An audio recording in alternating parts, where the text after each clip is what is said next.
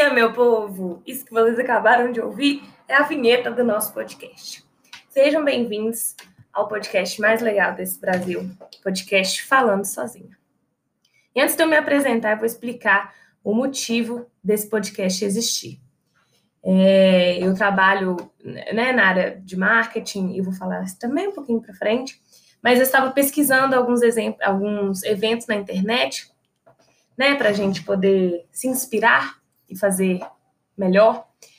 E eu estava vendo né, os palestrantes, aí tem pessoas de todo o Brasil, as pessoas pagam dois mil reais para ouvir as pessoas, para as pessoas poderem compartilhar as experiências de vida e de trabalho que eles já viveram. E sabe, numa vontade de ser um palestrante, mas assim, eu não tenho muita bagagem, não tenho tanta experiência assim, quem sabe um dia eu vou ser, mas enquanto não chegar esse dia, eu vou ser palestrante do meu podcast falando sozinha. Por enquanto não teremos convidados, porque eu acho que nem esse aqui a pessoa vai ouvir, então, né, quem dirá um convidado, mas enfim, vou falar aqui, compartilhar alguns assuntos com vocês, ou com você, quem deve escutar isso é só minha mãe, coitada.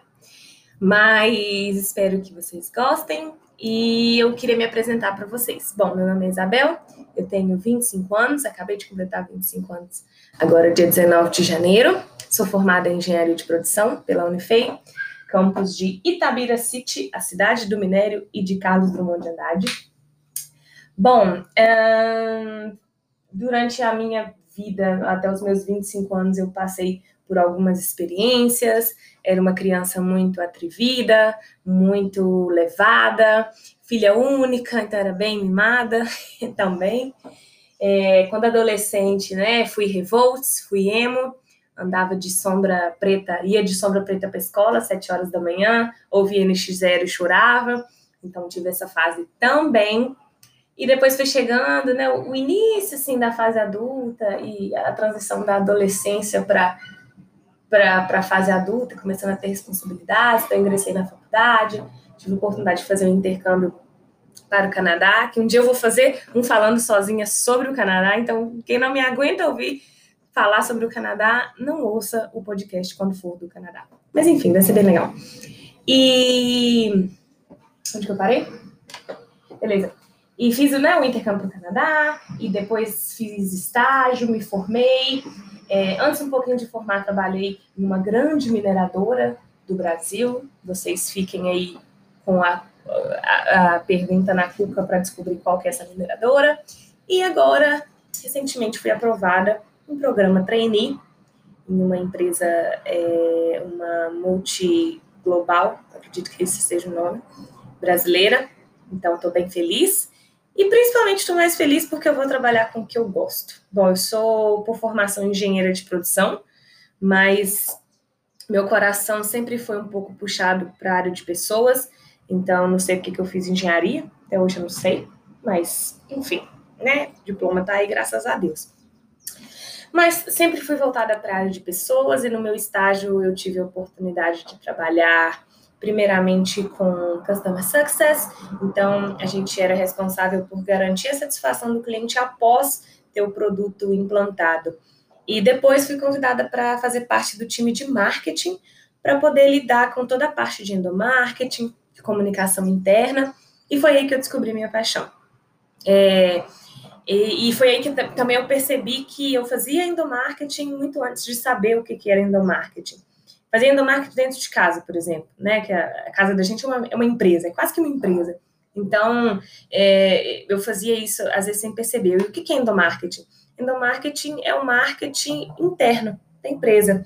Então, são aquelas ações, né, falando de uma forma bem geral, são aquelas ações que promovem engajamento do, dos colaboradores dentro da empresa, é, a maioria das pessoas tende a relacionar endomarketing com festinhas, com Dia das Mães, Natal, mas é muito mais do que isso, né? O endomarketing ele é estratégico, então são campanhas desenvolvidas para um objetivo. Então, vou dar um exemplo, tá? Um exemplo chulo aqui.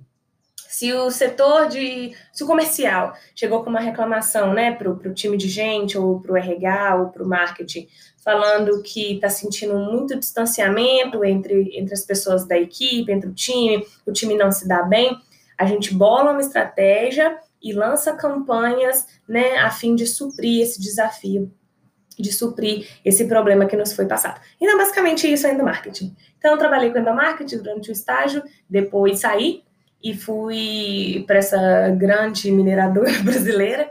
Trabalhei como secretária lá, então eu fazia apresentações, eu marcava horário para os outros na agenda e passava raiva.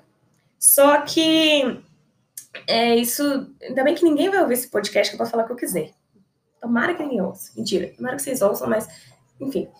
É, e eu passava muita raiva lá, porque a cultura era muito diferente. A cultura da startup, que eu trabalhei, o estágio que eu fiz foi uma startup, então a cultura era uma cultura muito legal. Então, assim, como foi meu primeiro contato com o mundo profissional no estágio, eu acatei aquilo para mim. Eu achei, óbvio que não, que eu não achei que todas as empresas fossem daquele jeito, mas eu só queria empresas daquele jeito, porque a gente tem que trabalhar para pagar as contas, mas a gente tem a possibilidade também de trabalhar em locais que a cultura seja mais parecida com a sua. Aí não estava satisfeito, comecei a procurar outras oportunidades. Despertei a minha a vontade de, de fazer é, me candidatar a um programa trainee. Então, o programa trainee ele te capacita para ser um futuro líder da empresa. Essa é a diferença de ingressar numa empresa por um programa trainee e de ingressar por um, por um, né, um processo seletivo normal. A gente tem treinamentos, a gente tem capacitação, a gente tem um canal mais aberto com alta liderança da empresa. São muitas vantagens. Mas, né, é muito concorrido também. Ai, gente, meu, meu notebook bloqueou. Será que parou de gravar? Peraí, deixa eu fazer o teste aqui. Meu povo, problemas técnicos. Se eu tiver perdido tudo que eu gravei, eu vou já começar a xingar. Acho que não. Então, tomara que vocês, continuem me ouvindo. É... Onde que eu parei? Perdi o fio da meada. Ih, menino. Ah, sim, o programa trainee. Aí abria os, o Google, né? Digitava assim: programa trainee vagas. E todos que eu tive a oportunidade, que todos que o Google me mostrou, eu me inscrevi. Então, foi beirando uns 30 programas trainees ou mais. Desses 30, 28, 28 não, desses 30, é, 15 me rejeitaram de primeira, não passei nem nos testes. Desses, uns 10 eu não tive resposta até hoje, então acredito que eu não passei. E uns dois eu passei para as outras fases, né? Então, é... Ah, vou ter que parar aqui, gente, um minutinho. Bom, eu tive que parar um minuto, mas estou de volta. Vou continuar o assunto do trainee. Então, né, depois de várias etapas, é, dinâmica, painel com gestores, sei lá mais o que, eu fui aprovada no processo trainee. Chorei igual menino, porque eu nunca, nunca, nunca na minha vida, vou ser bem sincera, tá? Com vocês ou com ninguém que tá me ouvindo, eu nunca imaginei que eu tivesse capacidade para ser aprovada em um processo desse. É, eu, eu, sou muito comunicativa, mas é, ok, mas existem mais milhões de pessoas que são também, e dentre outras habilidades. Então, é, eu, eu não, não achava, mas consegui, então sou muito feliz, muito grata ao universo, a Deus por essa oportunidade. Mas enfim, vamos continuar. Hoje eu queria trazer um assunto muito legal nesse primeiro podcast falando sozinha. Foi uma reflexão que eu ouvi essa semana e gostaria de compartilhar com vocês. É, a gente sabe que hoje as empresas, né, o mercado de trabalho, ele está diferenciado e o diferencial do, do, do candidato à vaga, ele não é o mesmo que antes. Então, se a gente parar para pensar há uns. Não precisa ir muito longe, não, não precisa ser 10 anos atrás, mas, mas vamos pegar uns 6 anos atrás. O seu currículo, se você tivesse Excel avançado, é, pacote Office avançado, inglês fluente, é, sei lá, essas outras, sabe, essas outras características é, mais não é técnicas, mas essas outras características, né? É habilidades mais mais voltadas para é programação, essas coisas. Isso era um diferencial muito grande.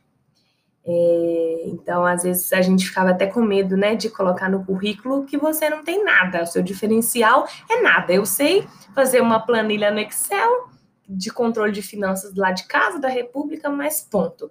A gente tinha muito medo disso. E antes também, é, lembrando que eu estou compartilhando a minha visão aqui, tá, pessoal? Pessoa que está ouvindo. Eu mesma que estou me ouvindo.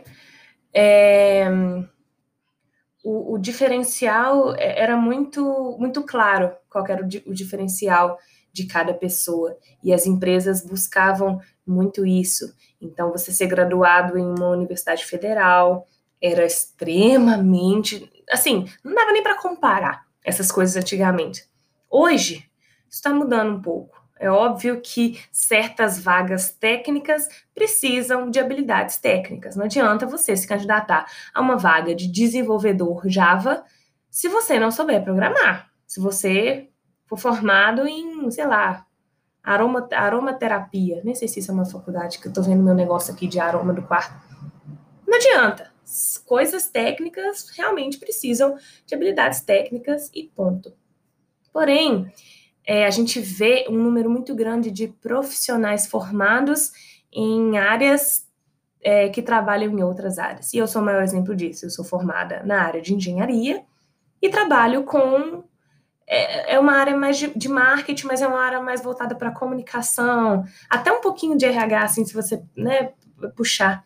Então, é, hoje, algumas habilidades levadas em consideração são muito diferentes de antigamente. Hoje, as empresas olham muito se você trabalha em equipe, se você é, consegue trabalhar sob pressão, se você é, consegue lidar com autonomia. Eu adoro autonomia para fazer os meus trabalhos, para fazer as coisas no meu tempo. Tenho certeza que muita gente gosta. Mas tem pessoas que se não tiver um gerente, um gestor, um líder puxando, não vai para frente. Então, isso também é uma coisa é, que, que as empresas avaliam, porque os líderes, os gestores e até nós, meros mortais, a gente está cada dia mais ocupado, a gente não tem aquele tempo, sabe? É, é, entra numa reunião, sai para outra reunião, quando tem um tempinho, é, é, abre aspas, livre, fecha aspas, tem que desenvolver alguma tarefa quando não está em reunião, né? Então, a gente precisa ser, é, auto, é, ter autonomia. O meu projeto é esse. O meu motivo, o, o, o, trabalho que foi me dado é esse. Você, óbvio que algumas coisas você vai ter que perguntar, né? Que é, quem que pode te ajudar, quem que vai, vai te dar as informações, qual que é o orçamento que eu tenho para fazer isso. Mas de resto, se você não tomar as atitudes, se você não se colocar como dono daquele projeto, você não vai para frente. E é isso que as empresas tentam desenvolver também, o sentimento de dono. Porque se eu não consigo cuidar nem do meu projeto, quem dirá de uma empresa?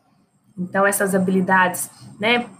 É, comunicação, empatia. A empatia tá ficando um pouco batida, né? Todo mundo, é empatia nem empatia. Não, mas é, gente, é, tem que se colocar no lugar do outro, ponto final, tá? Pronto, acabou. Não tem mimimi, entende isso?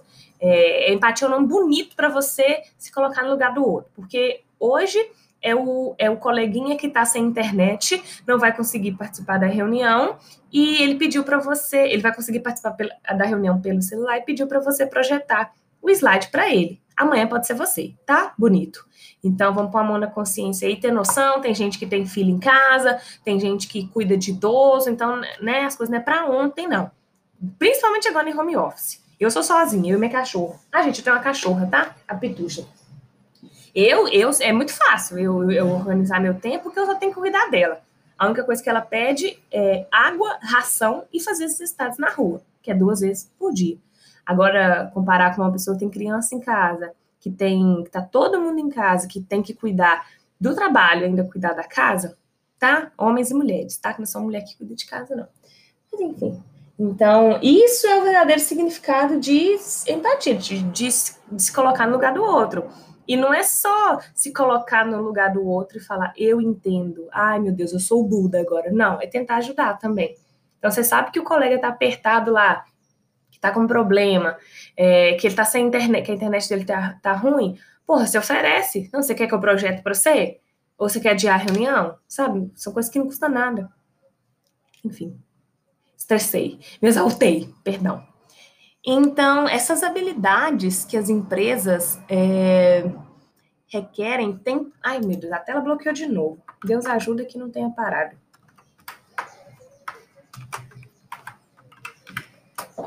Essa, acho que parou não. Essas habilidades, muitas vezes, essas habilidades, é...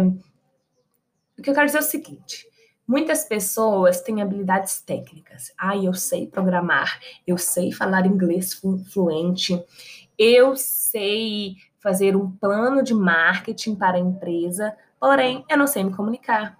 Eu não trabalho em equipe. Eu não tô nem aí pro colega, o mérito é meu e exclusivamente meu. Gente, isso não existe mais, tá? Só um, um adendo aqui. Talvez o seu pai ou sua mãe de 62 anos, tá? Fala minha mãe, cadê 62 anos?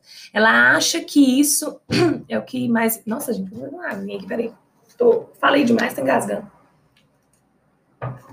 Talvez eles. Jesus amado. Talvez eles achem que isso é é muito importante porque na época deles isso era realmente muito importante, mas hoje não é mais. Isso é um fato. É só você olhar a descrição de vagas das principais empresas é, referências no Brasil. Então, empresas que são é, principalmente empresas do mercado, empresas que surgiram agora, empresas digitais, empresas que investem em tecnologia e inovação, as, as, a descrição da vaga é simples: trabalhar em equipe, é, ter resiliência, saber trabalhar sob pressão. Então, é, é, fato que as habilidades requeridas por um profissional hoje em dia mudaram. Mas o que eu queria falar mesmo, porque como o podcast chama Falando Sozinha, vocês já perceberam que eu falo demais, vou voltar aqui, pegar o gancho que eu devia ter pegado há um tempo atrás. Hoje eu queria falar de duas coisas: currículo de gente versus currículo normal. Currículo normal, vou colocar esse nome porque eu esqueci o nome que é dado para isso, mas currículo, currículo normal. Estou com o meu currículo aqui aberto. Então, é, esse currículo é o que a gente coloca normalmente para conseguir uma vaga. Então, antigamente tinha muito isso de imprimir o currículo e deixar nas empresas. Hoje, se vocês perceberem, tem algumas empresas que nem currículo pedem. Normalmente você preenche uma ficha, né? Óbvio, com as suas informações principais, se você tem graduação e tal. Mas muitas empresas não pedem o currículo nem PDF, manda seu currículo aqui, ou manda seu currículo pelo correio. É, é, principalmente pelo correio. Mas acho que ninguém, quase ninguém faz isso mais. Exceto alguns mercados, né? Como é, ramo alimentício, em supermercado tem muito disso, em loja de, de roupa, deixe seu currículo. Então, o meu currículo está aqui. Então, meu currículo tem lá, Isabel Veloso, 24... Ai, gente, 24 anos, é 25 agora, sangue de Jesus. 25 anos, tem as minhas habilidades, tem né, minha graduação em engenharia de produção, os intercâmbios que eu fiz, a minha experiência de estágio, de estágio, quando eu trabalhei né, na grande mineradora, e tem aqui todos os cursos que eu já fiz de atividades complementares. Então, tem curso de Scrum, curso de endomarketing, gestão de projetos, OKR, é, ferramentas de gestão, WordPress, HubSpot, etc. E tal. Isso é um currículo normal. É, e o que eu comecei a falar, na verdade, sobre as habilidades que a gente precisa desenvolver e que são diferentes das habilidades de antigamente, é que a gente tem outra coisa também chamada currículo de gente.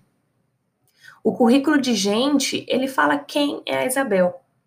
Não em que eu sou formada e o que que eu já desenvolvi, mas sim quem sou eu.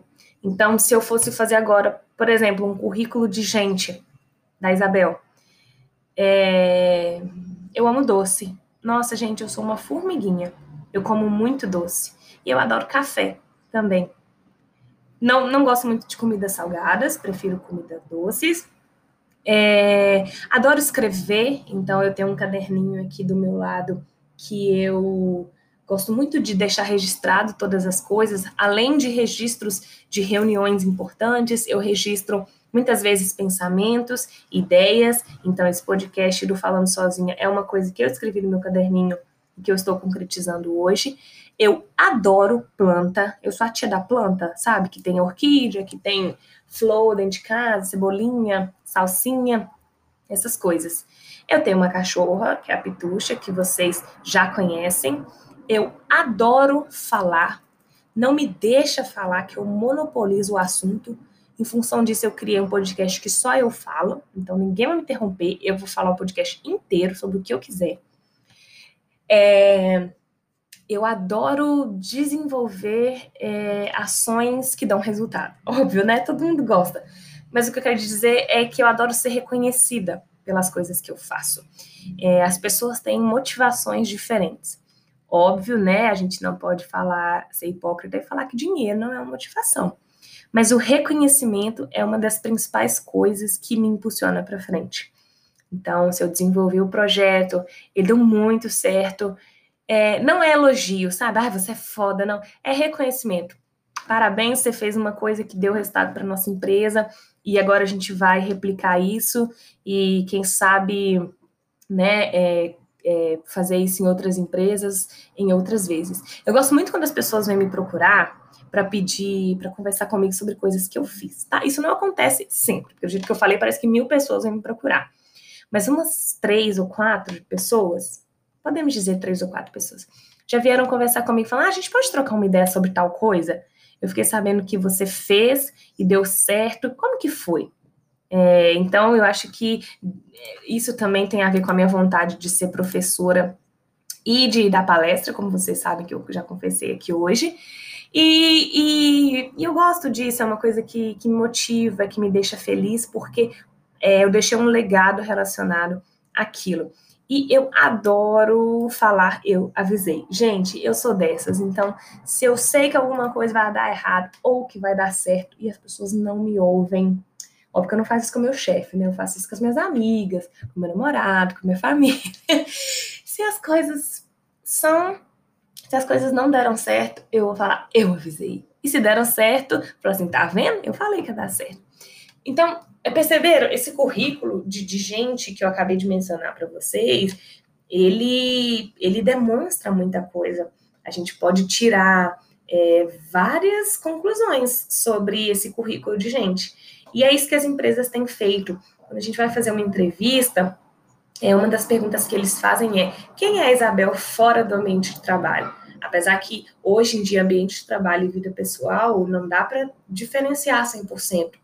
A gente não veste uma máscara e é outra coisa no serviço. Você pode até fazer isso por uma semana, mas uma hora vai cair. Uma hora é, você não vai conseguir fingir mais. Então, até fiz uma brincadeira que quando eu, eu ingressei no meu programa trainee, eu brinquei assim, ai, dessa vez eu vou ser o quê? Eu vou ser séria ou eu vou ser para frente? Porque eu sou muito para frente. Eu converso, eu não tenho vergonha de nada. Se eu tiver que chamar o CEO da empresa para perguntar uma coisa para ele, eu chamo, se eu realmente precisar, né? Não vou chamar ele para falar oi, tudo bem mas não é porque ele é o CEO que vai me intimidar. Óbvio que a gente deve respeito, assim como a gente deve respeito para todos os nossos colegas de trabalho, mas eu, eu sou para frente, não tem tempo ruim comigo.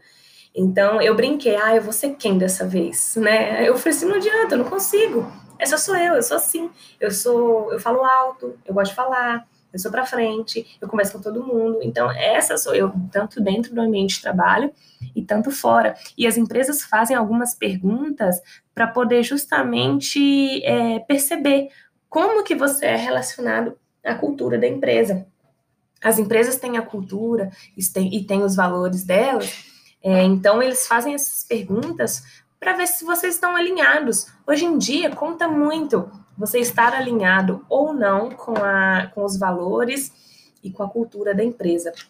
Antigamente, é, qualquer pessoa que tivesse habilidade técnica preenchia a vaga.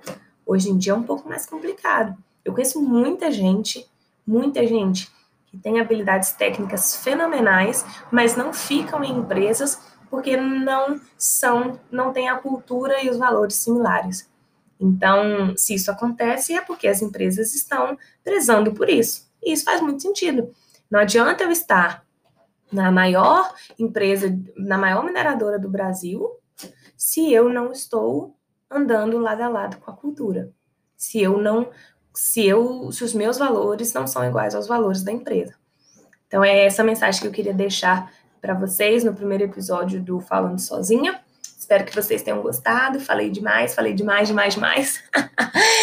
Mas muito obrigada pela atenção e até o próximo, pessoal. Um beijo.